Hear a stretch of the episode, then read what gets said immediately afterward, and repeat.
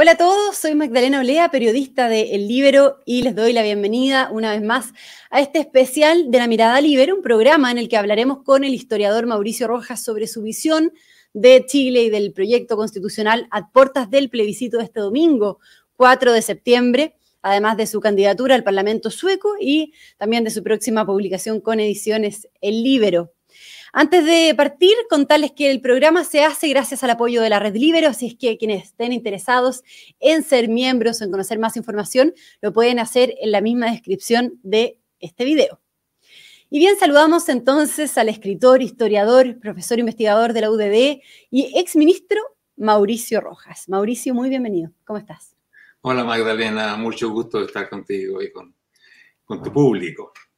Un gusto tenerlo nuevamente en un programa especial Mirada Libero. Ah, bueno, Mauricio, para comenzar me gustaría ir de lo general a lo particular eh, y preguntarle cómo mira usted de Suecia lo que está ocurriendo en Chile a puertas del plebiscito de este domingo 4 de septiembre. ¿Qué piensa del proceso? ¿Qué es lo que ha visto del texto constitucional? ¿O, qué significa y cómo ve usted este momento histórico que estamos enfrentando en Chile? Mira, yo lo veo con una mezcla de, de esperanza, y de preocupación. La esperanza porque estoy convencido de que este domingo se va a dar una victoria contundente del rechazo, motivada fundamentalmente por los despropósitos y el extremismo de los que redactaron este texto.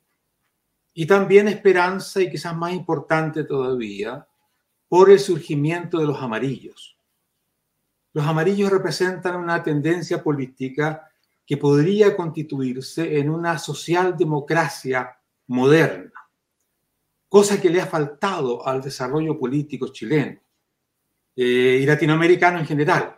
No hemos tenido ese tipo de partidos de izquierda que son profundamente democráticos y que también están profundamente comprometidos con la economía social de mercado y que le dan estabilidad por el lado izquierdo a los procesos políticos. Así que yo espero realmente que los amarillos se constituyan en, una propuesta de larga mirada, creo que le haría muy bien a Chile y creo que sería el hecho político más importante que saldría de este, eh, de este proceso.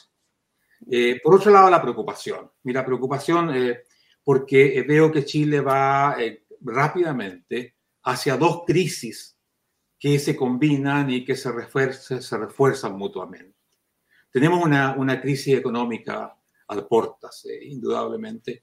La, la incertidumbre es, es, una crisis que si bien es económica, es motivada políticamente, ya que la incertidumbre que todos estos procesos crean eh, hacen que la inversión se paralice, paralizada la inversión y con un proceso inflacionario tenemos una típica situación eh, eh, muy difícil en lo económico y que va a perjudicar el nivel de vida de la mayoría de los chilenos.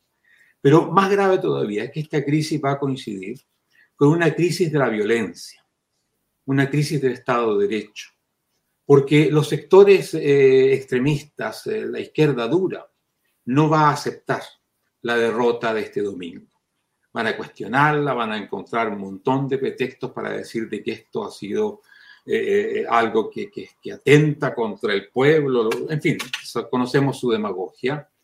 Y, esta eh, va a ser un retorno al camino insurreccional que se intentó en los últimos meses del año 19, combinado además con la violencia de la macrozona sur.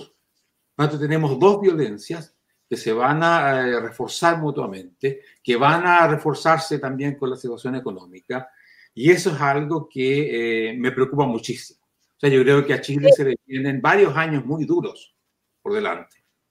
Independiente del resultado del plebiscito, Mauricio, o sea, este, este, estas dos crisis, la política eh, o económica y la, y la, crisis de violencia, digamos, que tú dices que podríamos nuevamente entrar en un, en un ciclo de, de, violencia política, como lo fue el estallido eh, en octubre, digamos. ¿Va a depender del resultado del plebiscito o va a ser independiente de, de si gana el apruebo o el rechazo? Esta visión que te estoy dando parte de que se rechaza el proyecto de constitución.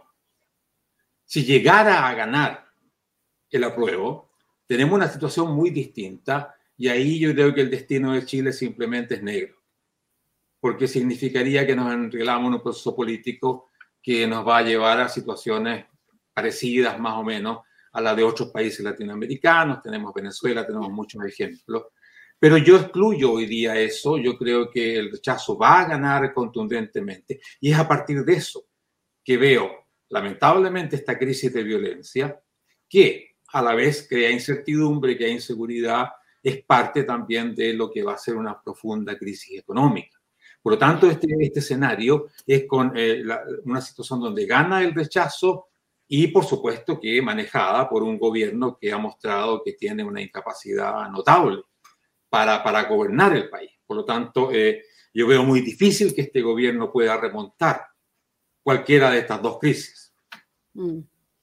Y hablando del gobierno, Mauricio, si bien, bueno, no se pueden publicar encuestas respecto al plebiscito, digamos, pero, pero salió la última encuesta de CADEM ayer, anoche, donde un 56% desaprueba la gestión del presidente Boric, lo que en general ha ido de la mano con la opción rechazo. Es decir, en el fondo se, ha ido, se, ha dicho que la evaluación del gobierno está ligada al resultado del plebiscito. ¿Por qué cree, crees, Mauricio, que esto ha ido de la mano en general? Y si crees que Em, este será también un plebiscito sobre la gestión de Boric, del presidente Boric. Eh, pero indudablemente, o sea, el, presidente tuvo la, la mala idea de jugarse su futuro político en este eh, plebiscito. Eh, y, y, todo su gobierno, sus ministros, todos ellos han estado haciendo campaña, son parte de la prueba y van a ser derrotados profundamente. Ahora vemos que están tratando de desligarse un poco, diciendo que un poco menos que no importa quién gane ya, pero indudablemente que lo que aquí vamos a tener es un gobierno profundamente derrotado en lo político. Y no solo eso, sino con una contradicción profundísima al nivel de sus propias bases de apoyo. Porque tenemos sectores del Partido Comunista hacia el extremismo, hacia la izquierda más izquierda, que eh, no van a renunciar a la vía insurreccional, revolucionaria, etcétera es decir, a crear una situación de inestabilidad y violencia en el país. Y después tenemos, digamos, otros sectores que no comparten esta, esta estrategia. Y el presidente va a tener que elegir finalmente. Si, si elige al país, a Chile, y defiende la institucionalidad, el Estado de Derecho y trata de controlar la violencia, que es lo fundamental en el día de mañana, o si se va a dejar llevar por esta ola eh, insurreccional, violenta, de guerrilla urbana prácticamente combinada con guerrillas rurales. O sea, en Chile tenemos una situación gravísima a ese nivel y yo creo que se va a empeorar eh, en forma muy, muy marcada después de eh, una victoria, como te digo, del de rechazo. El rechazo. Mauricio, acá Jaime Yankelevich desde la Red Libero.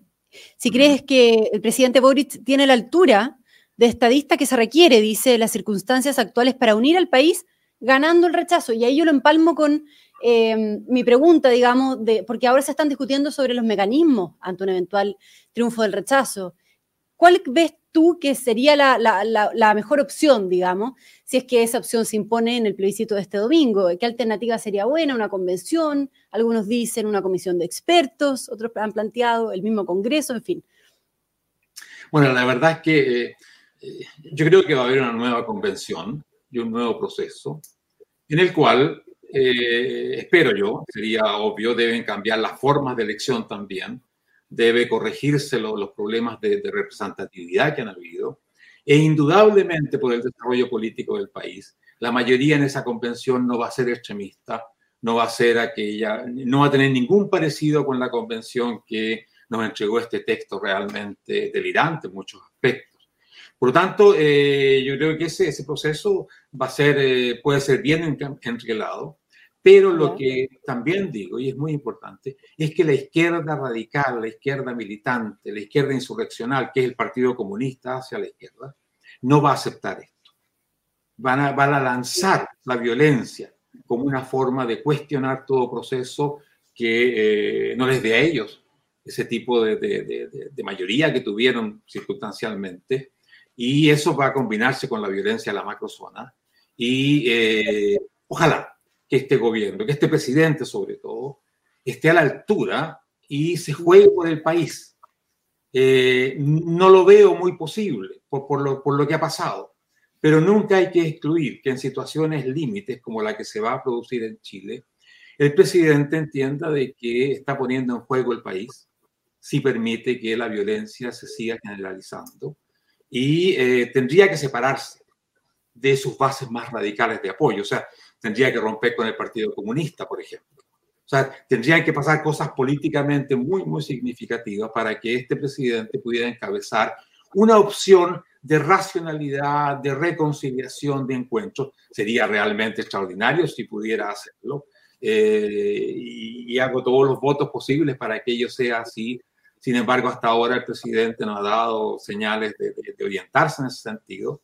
Eh, es un gobierno muy débil y, de lo que estamos hablando es de una crisis política mayor dentro de lo que es su propia coalición. Mm. Bien, Mauricio, em, quiero llevarte a otro tema que es tú, eh, bueno, tú ya fuiste miembro del Parlamento sueco desde el año 2002 al 2008 y ahora, como yo decía al comienzo, eh, te estás postulando nuevamente por el Partido Liberal. Me gustaría que nos contaras sobre tu candidatura. Bueno, para sorpresa mía, después de muchos años de estar ausente de Suecia, eh, descubrí dos cosas. Primero, que, que todavía muchos de mi, nombre y mis ideas no habían sido olvidadas, estaban presentes y me ofrecieron esta candidatura. Y no solamente la candidatura, sino ser cabeza de lista de la circunscripción donde yo soy candidato, por lo tanto, eh, con una alta opción de entrar al Parlamento realmente. Y lo otro que descubrí también es que los problemas que yo apunté, que yo destaqué a comienzo de los años 2000, se habían empeorado tremendamente.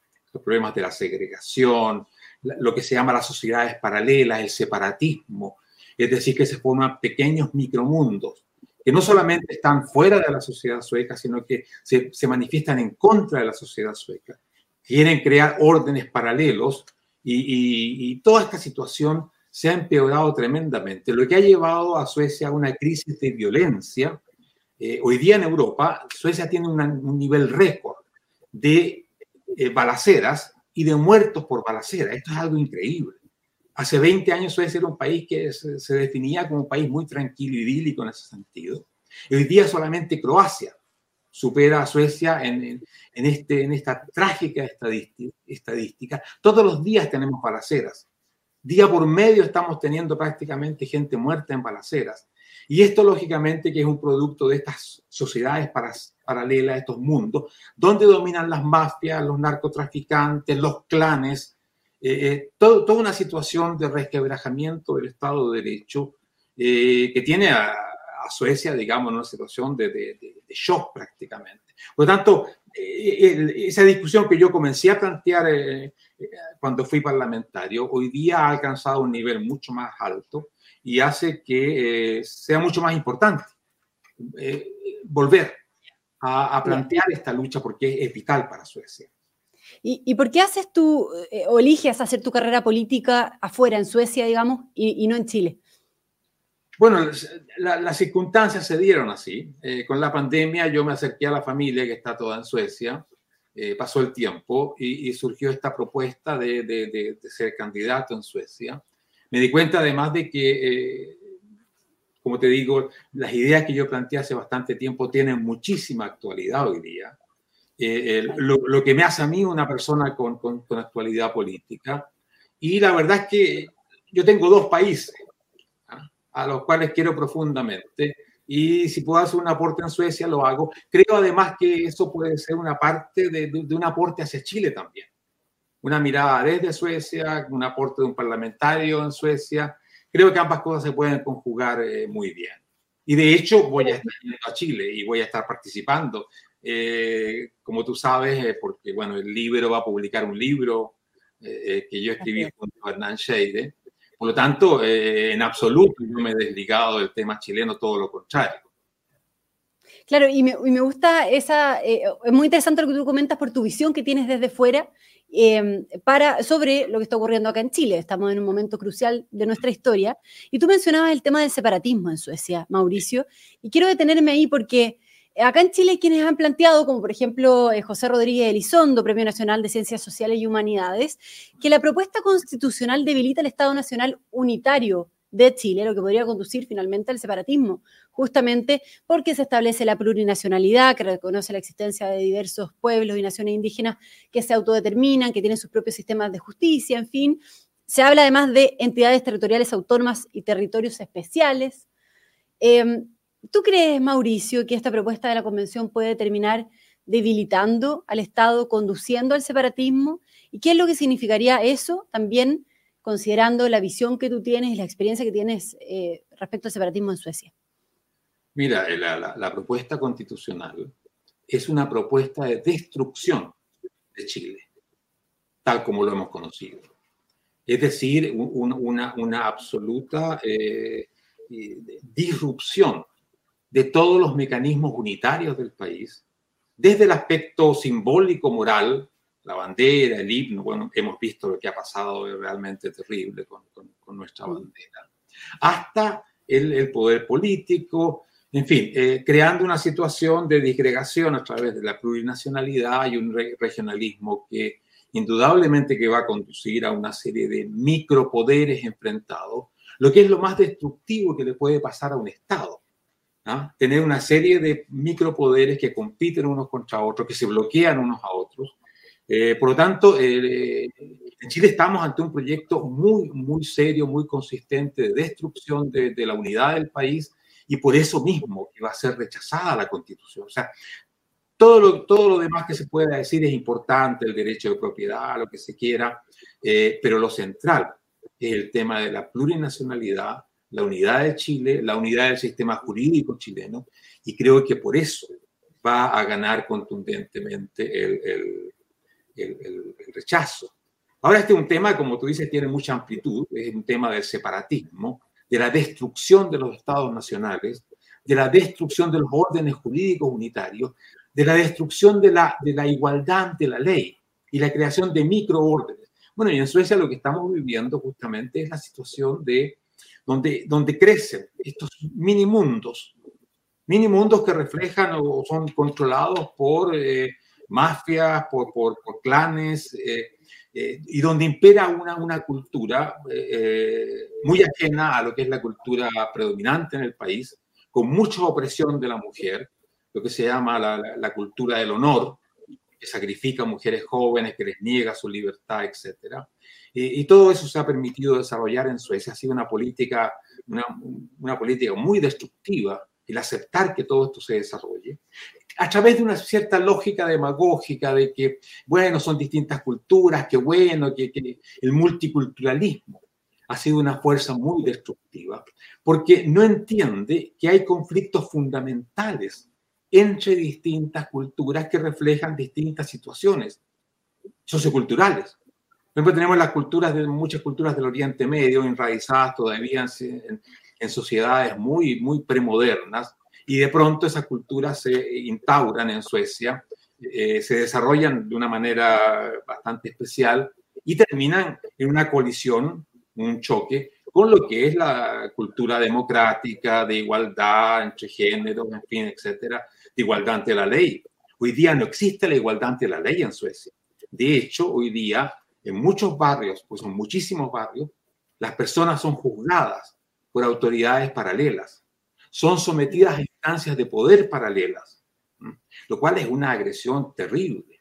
No solamente contra el Estado unitario, sino que contra toda la, la, idea de que la libertad de las personas está por sobre estos colectivos que las pueden oprimir. Mauricio, ¿y tú ves un riesgo eh, similar, digamos, acá en Chile con el tema de la plurinacionalidad, en fin. Y también preguntarte por el caso de Héctor Yaitul, que ha estado a la palestra los últimos días por su detención y posterior formalización. Y el tema ahí también es que Yaitul es justamente una, una especie de líder del separatismo, quien ha puesto un interrogante sobre lo que podría suceder si estuviera rigiendo actualmente la propuesta de la Constitución eh, con la plurinacionalidad, con la justicia indígena de la Convención, y quien ha dicho que por ejemplo, que no roban madera, pero que es una recuperación de recursos que están en su territorio ancestral, en el fondo justificando el robo de madera. ¿Cómo ves todo eso también que podría impactar em, en nuestro país?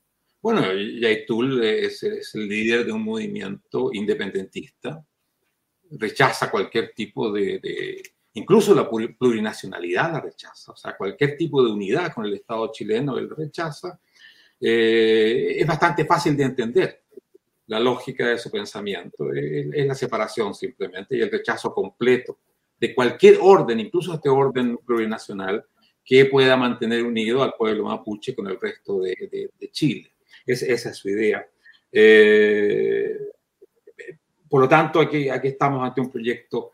Ahora, ¿qué pasa cuando el Estado unitario se debilita, cuando la violencia, además, que es lo que yo pronostico, crece?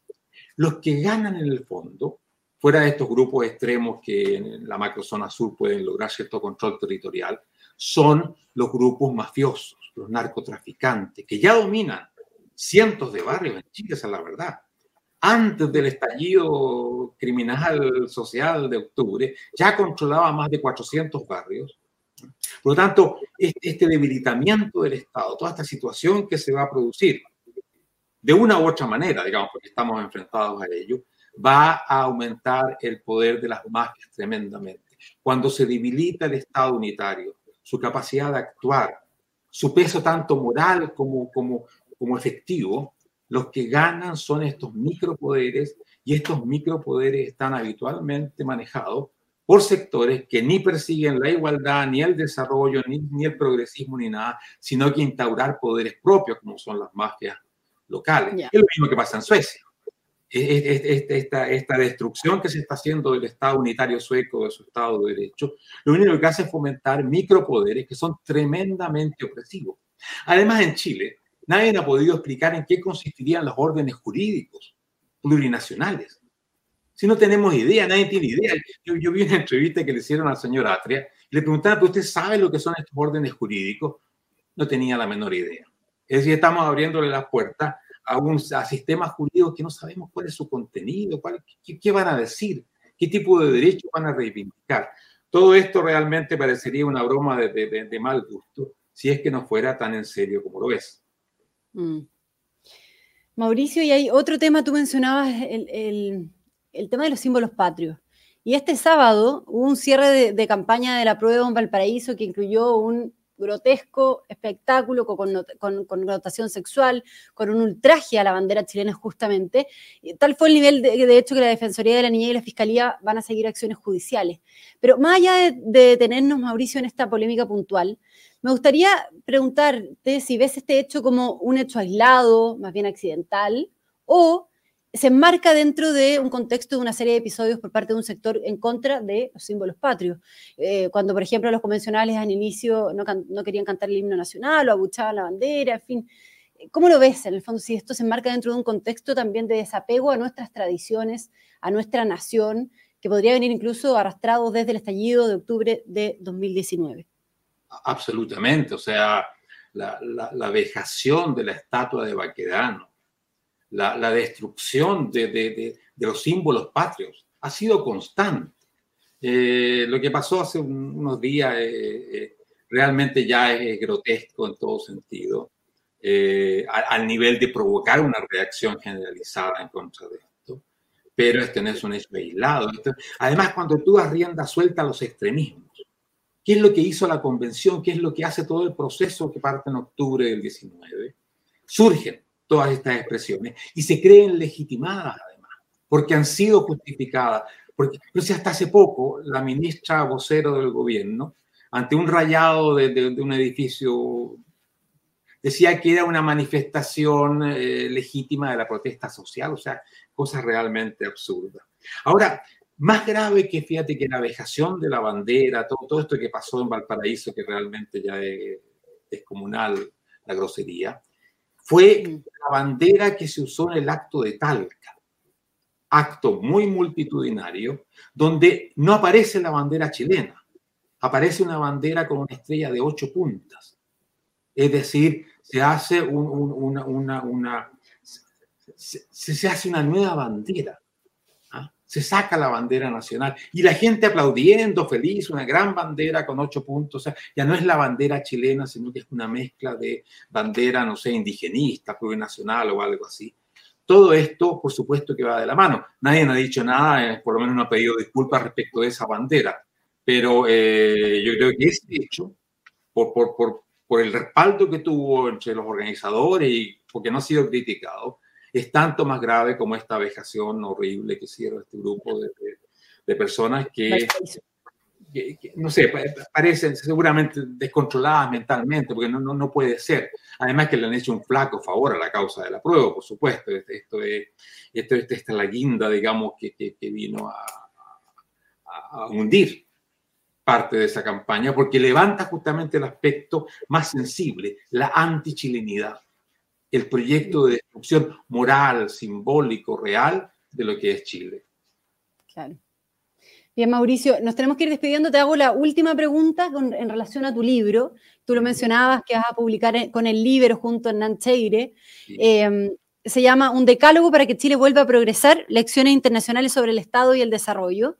Eh, obviamente todavía no podemos adelantar el contenido del libro, pero me gustaría preguntarte por el tema, ya que justamente en Chile eh, la propuesta de, la izquierda ha sido adoptar el modelo nórdico en relación al rol del Estado, potenciando el rol del Estado en las decisiones de la vida en común.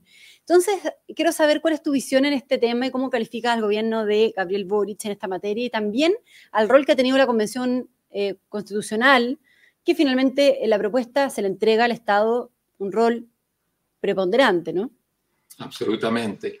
Mira, el libro se basa en análisis bastante detallados de una serie de experiencias históricas, entre otras la de los países nórdicos, para mostrar la, en buenas cuentas la ignorancia, el despropósito de aquellos que creen que están planteando algún tipo de modelo nórdico.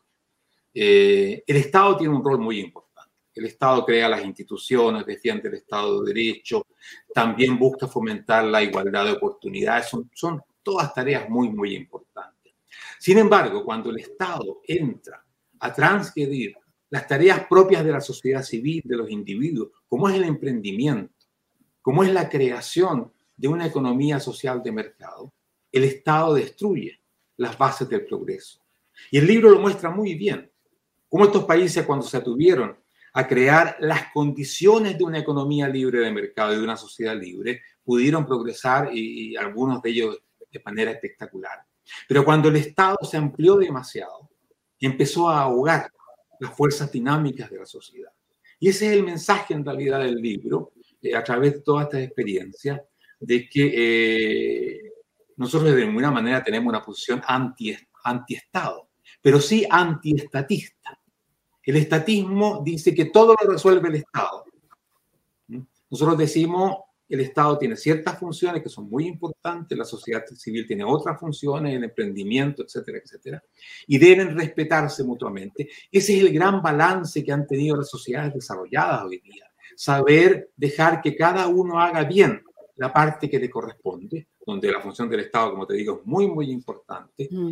y, y no se contrapone a una economía libre, una economía dinámica, a sociedades desarrolladas, libres siempre que no extralimite sus funciones. ¿Qué es lo que se propone en este gobierno? ¿Qué es lo que se propone en esta carta, eh, eh, esta nueva constitución? Eh, y por algo que su ataque fundamental en lo económico es al derecho de propiedad. O sea, este, esto de hablar del derecho de propiedad, después decir de que va a ser cualquier expropiación sería recompensada con el precio justo. Eso, eso, es, eso es trampa, digamos. Eso, eso, eso es no decir nada. Y la experiencia de los países nórdicos al contrario. Fíjate que en Suecia, cuando se expropia algo, se paga el 125% del valor comercial.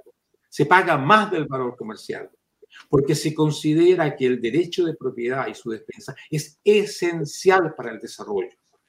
Por eso el Estado incluso se autoimpone pagar un, un, un extra cuando tiene que intervenir con la propiedad privada de las personas. Mm. Mira, o sea, ha sido el, justamente el proceso inverso, ¿no? En los países nórdicos como Suecia, como Dinamarca. El 25% del valor comercial. Eso me gustaría ver en Chile, sería mucho más práctico. Bien, Mauricio Rojas, como siempre, un gusto eh, haber podido conversar contigo unos momentos esta tarde. Un gran abrazo. Gracias por darnos tu visión a puertas del plebiscito de este domingo 4 de septiembre. Gracias a ti, Magdalena. Siempre un gusto conversar contigo y con tu público. Muchas gracias. Gracias a todos también quienes se pudieron conectar a este especial de la mirada libero. Que tengan buena tarde.